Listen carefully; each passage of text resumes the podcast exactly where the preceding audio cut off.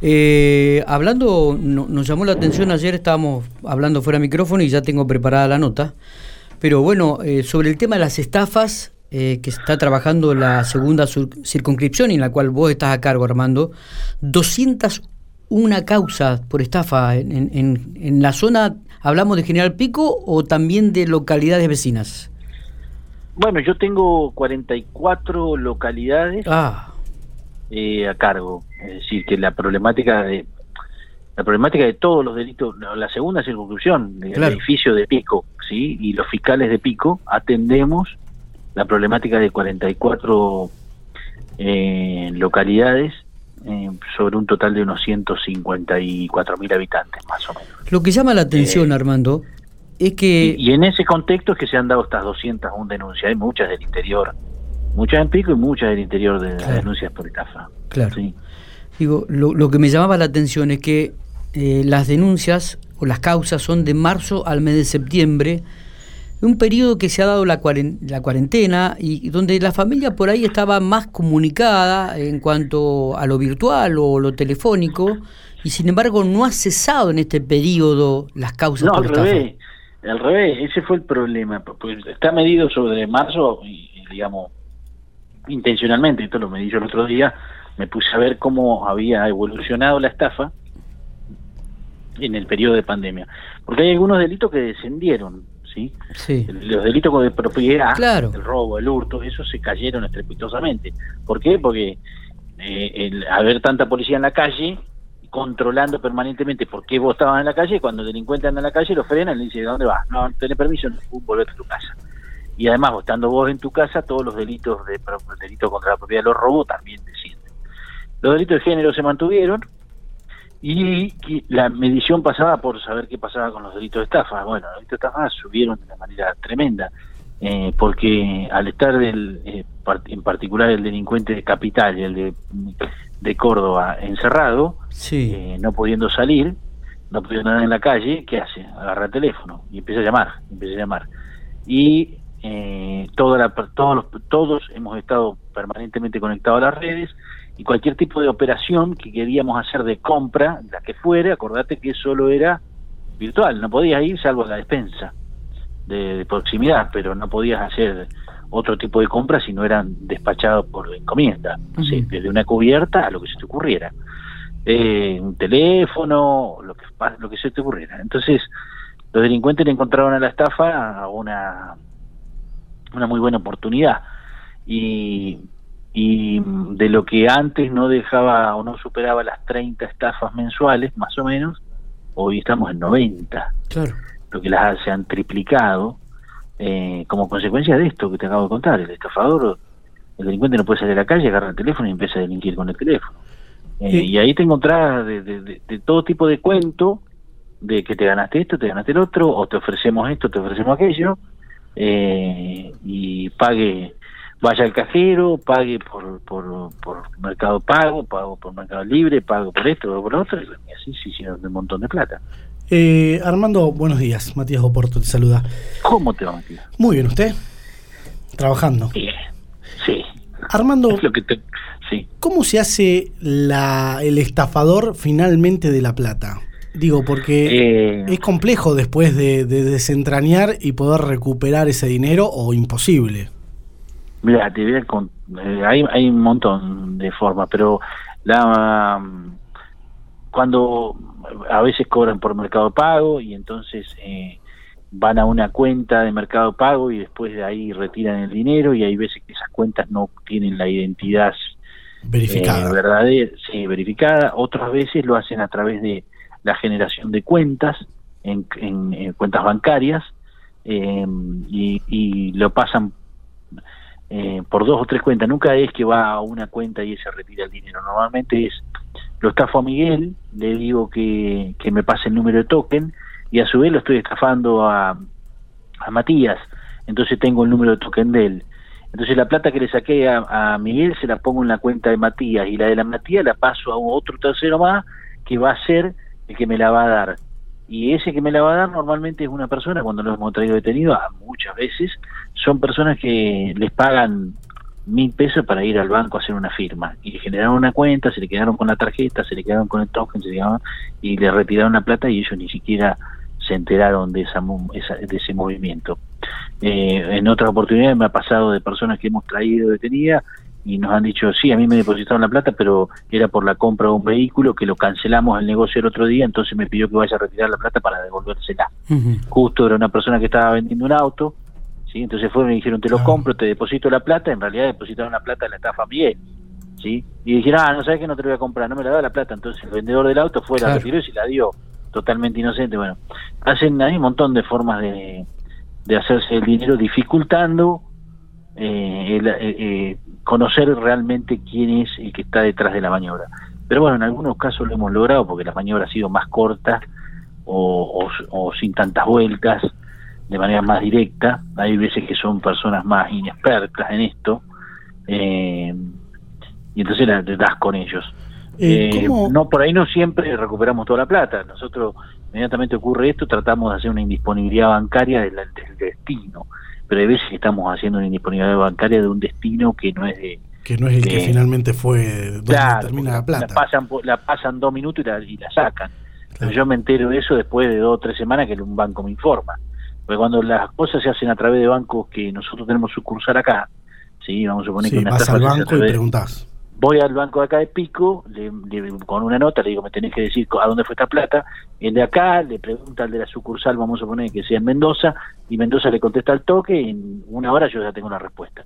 Ahora, si me toca un banco que no está acá, vamos a poner el banco Valcor de Córdoba, el banco de Corriente, los bancos que no están en sucursales en, en Pico, y entonces ahí tengo que mandar la nota a la provincia esa. Eso demora semanas, y la respuesta me va a dar semanas, y tal vez la respuesta no me conforme, entonces hay que mandar otro, y bueno, y así se hace la cosa más compleja, y muchas veces se, eh, y, te cuento en este tiempo de pandemia lo que es conseguir información. Armando, a tu entender, ¿cómo se soluciona esto? O sea, porque eh, la estafa, si bien se comete y los ladrones están, pero son eh, ladrones de, guantes blancos, o sea, eh, no, no los vamos a ver con un chumo en la cabeza mm, viniendo a mí robándome. Sin embargo, por, por lo que uno entiende, están sacando más plata que los robos comunes y estafando a muchísimas más gente de una forma desde su casa tranquilos.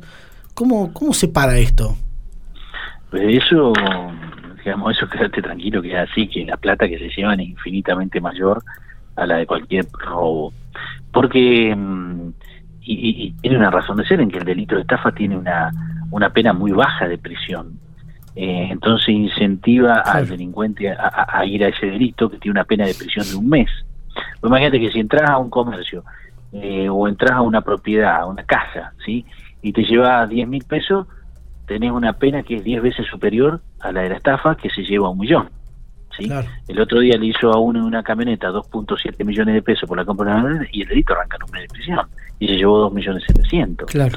Entonces, y con las dificultades que yo te acabo de contar para probarlo, entonces el delincuente dice, pará, ¿qué voy a ir? ¿Me tengo que estar a Pampa, meterme en una casa para llevarme una computadora y un televisor y voy a quedar 3, 4 años preso? Nah, vale, agarro el teléfono, hago cinco llamadas y alguno pesco y no me encuentran nunca y me hago un montón de guita y si me agarran, un mes de prisión, porque el delito tiene prevista esa pena, una pena muy baja.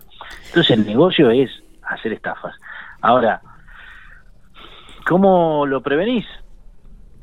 En la principal es eh, la difusión que ustedes hacen a través de los medios para que la gente esté atenta a hacer eh, este tipo de no hacer operaciones que no sean a través de personas que sean conocidas o de o de de, que puedan verificarse los datos de quién lo está haciendo. Y tampoco meterte en una, en, una cuestión que vos no la pediste, como que te ganaste algo y nunca jugaste. Eh, lo segundo, no, no ir nunca a un banco a hacer transferencias cuando te dicen, eh, bueno, vaya al banco que usted tiene que hacer una transferencia y nosotros lo esperamos en línea. Bueno, no existe eso, te espero en línea. Y pero yo estoy a 20 cuadras y me tengo que tomar un remis. No se preocupe, no se preocupe, nosotros esperemos. Esperamos, usted no corte, usted no corte. Bueno, la idea de que vos no cortes es que no puedas consultar. Y, y, la lógica es que vos no tenés que ir a un banco, vos no tenés que operar en un banco con tu tarjeta eh, mientras que te está operando el otro por teléfono, porque en realidad te está indicando de, normalmente es para que saques la clave token nueva o para que hagas una transferencia eh, que no va a hacer por el, servicio o el producto que te están ofreciendo. Eh, y los otros no atender a personas de teléfono que no sean las conocidas, básicamente. Si vos no ves un teléfono que no tenés agendado, no es conocido tuyo, eh, no lo atiendas. O si lo atendés, sabes que te están ofreciendo algo para engañarte. Armando, ¿qué tal? Buen día. Mira, eh, somos tan tan hábiles para decirle a las prestadoras de teléfono, no, no, no me interesa, no, no, no me interesa, viste que te llaman todos los días, diciéndote, tengo un plan nuevo para usted, no, no, no, no me interesa, no me interesa. Bueno, es lo mismo. Cuando te ofrecen esas cosas que son tan tentadoras, no, no me interesa. Si yo necesito comprarlo, voy acá al negocio de la esquina. Es así, hay que ser más precavido. ¿Qué tal, Armando? Santiago Bienhauser. Buen día. ¿Cómo te va, Santiago? Bien. No, esto me quedé pensando esto que decías de la entrada a los cajeros. Eh, corregime si me equivoco, pero eh, ¿se podía hacer algo desde la inhibir la señal o cómo es el tema? Hay eh, existen inhibidores de señales que de hecho lo, lo usan los delincuentes para para, para cometer delitos y para evitar, lo hemos visto acá en Pico, para evitar la cerradura de los autos. Es decir, cuando vos te bajás de tu auto, te siguen. Cuando vos te bajás de tu auto y saben que vas a ir al banco, cuando apretás el botoncito para que se cierren, activan el inhibidor de señal y entonces no, no manda la señal y el auto queda abierto. Y van y te roban. Eso lo hemos visto el año pasado en muchas oportunidades cuando han venido delincuentes de Buenos Aires con inhibidores de señales para, para que vos no puedas cerrar tu vehículo, meterse y robarte las cosas de adentro. Eso era una tecnología que vino de afuera, o no se había visto local. No, no, acá, local. Claro. No la hemos, nosotros empezamos a detectar a partir de este tipo de robos, pero, pero el inhibidor de señales es un producto que se vende en Argentina, digamos, no, no. Podrá ser importado, de componente importado, pero por ejemplo, en esos que yo te estoy hablando, eh, cuando los secuestramos, los mandamos a peritar y no dejaban de ser artefactos comunes que uno puede comprar, que, obviamente los adaptan para esta situación, ¿no? Eh, eh, para eso están los electromecánicos y, que saben mucho mejor de yo lo que estoy diciendo, pero eran unos handys adaptados eh, que, que, emitían una frecuencia que inhibían la señal de los de la llave de los vehículos. Bueno, los inhibidores de señales para celulares también, vos si te metes en Mercado Libre lo vas a ver, los inhibidores de señales, y hay diferentes empresas que venden inhibidores de señales. Yo lo que he sostenido siempre es que la mayoría de las estafas que se hacen en la provincia de La Pampa se hacen a través de los bancos de La Pampa, digamos.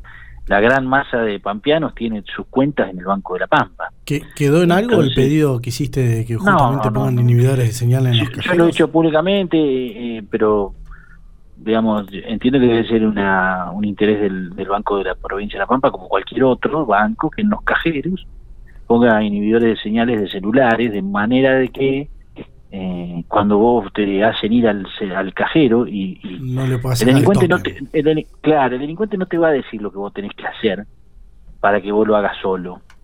Te lo va a hacer hacer mientras que él te dice cómo hacerlo. Es decir, no hay otra forma eh, que hacerlo delante del, del, del, del cajero. Porque ellos te van diciendo, aprete esto, aprete este, ahora le va a aparecer esta pantalla, aprete esta otra, aprete esta otra, ahora le va a aparecer esta otra pantalla, haga esto, haga lo otro, y te van guiando. Sin dejarte pensar, digamos. Sin dejarte pensar, lo hacen todo rapidito, ¿sí? Eh, entonces, si vos tenés un inhibidor de señal, cuando llegas al cajero se corta. Y vas a salir afuera, te va a volver a llamar, y va a volver a entrar y se va a cortar, y va a volver a salir, y va a volver a entrar y se va a cortar. En consecuencia, nunca se va a poder llevar a concretar la estafa. porque no va a poder estar la persona delante del cajero. Bien. De Habrá cuestiones de, seguridad bancarias que tendrán que resolverse, no sé cuáles son, pero esa sería una alternativa, ¿no?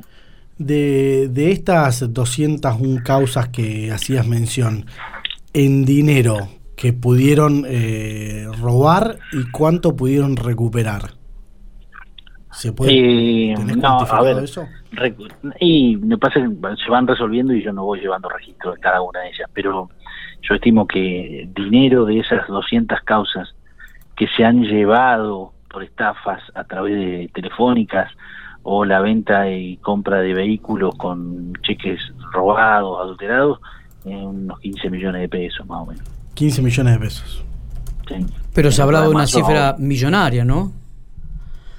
15 millones de pesos, una cifra millonaria. Sí, digo, pero también se hablaba de una cifra aún más millonaria las estafas bueno, sí, sí hay, hay, una estafa que, que, estamos investigando, que es una estafa extraordinaria en el sentido de que no no se ha visto otra, ni creo que se vaya a ver de esa magnitud, que es la de Quemú, pero yo no la contabilizo porque no es de regular, digamos. Está bien, pero digo... Ahí estamos hablando de 2 millones de dólares y 220 millones de pesos, suman unos 500 millones de pesos argentinos, pero yo no la puedo tener en cuenta porque eso ocurre una vez cada 50 años. Está bien, obviamente, pero si sacamos... Yo te hablo de la regularidad de las causas.